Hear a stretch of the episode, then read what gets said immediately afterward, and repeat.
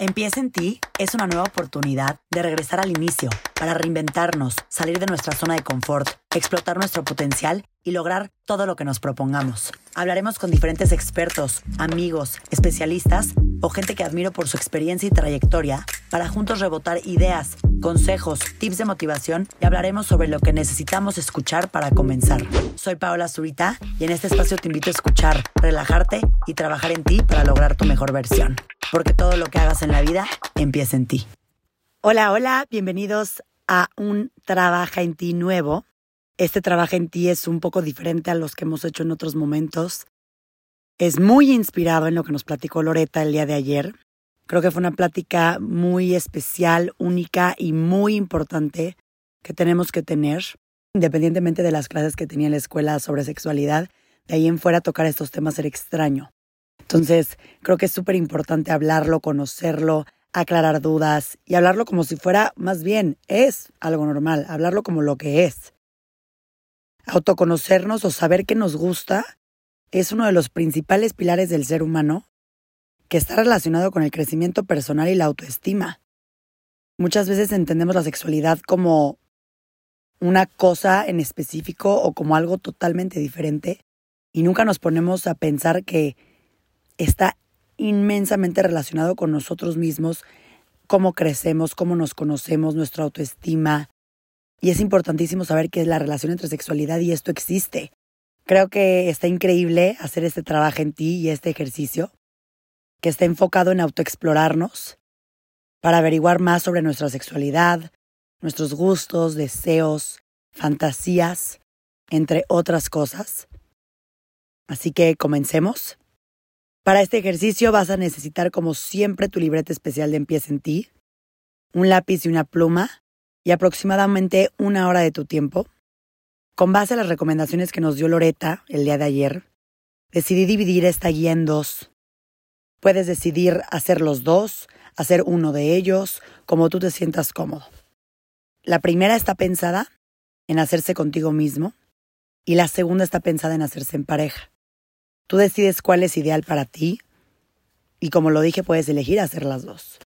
Y si de plano no te sientes cómoda con el trabajo en ti, puedes decidir no hacer ninguno de ellos, pero creo que está importante que lo escuches, que lo conozcas y sepas que existen estos ejercicios. Opción 1. Autoconocimiento individual. Número 1. Párate frente al espejo. Tómate 5 minutos para explorar tus partes íntimas. El secreto está en hacerlas propias y el no verlas como algo externo a ti. Número 2. Dibuja. En una hoja de tu libreta, dibújalas para así ser consciente de ellas, para poder trazarlas y que tu cerebro entienda qué vio, cómo lo conceptualizas, cómo lo pones, cómo lo dibujas. Inténtalo. Número 3. En un párrafo, describe cómo te sentiste al hacer este ejercicio. Cualquier cosa es válida, únicamente escribe y déjate ir. Opción número 2. En pareja. Número 1. Elige. Enfócate en una parte del cuerpo de tu pareja y no dejes de verla. Después explora todo su cuerpo, enfocándote en las sensaciones que te provocan y el efecto que producen en él o ella. Si necesitas regresar al episodio de ayer, en donde Loreta específicamente habla de esto, hazlo, porque es un paso muy importante. Número 2.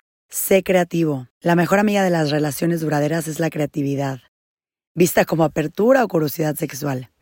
En un tarro, escribe 10 actividades que te gustaría hacer en pareja. Metas en común, posiciones sexuales, tipo de juguete sexual, juegos sexuales. Guarda este tarro y no te voy a decir que lo utilices diario, pero ábrelo cada vez que lo necesiten. Número 3. Haz un mapa.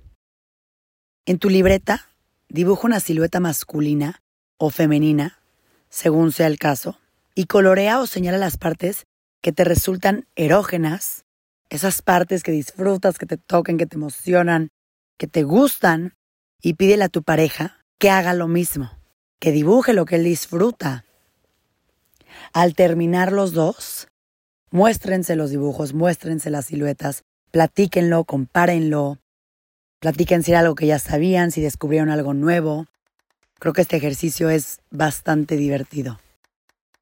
Gracias por escucharme el día de hoy, gracias por escucharme en este trabajo en ti. Creo que es un trabajo en ti, como se los dije al inicio, un poco diferente, pero puede ser muy divertido.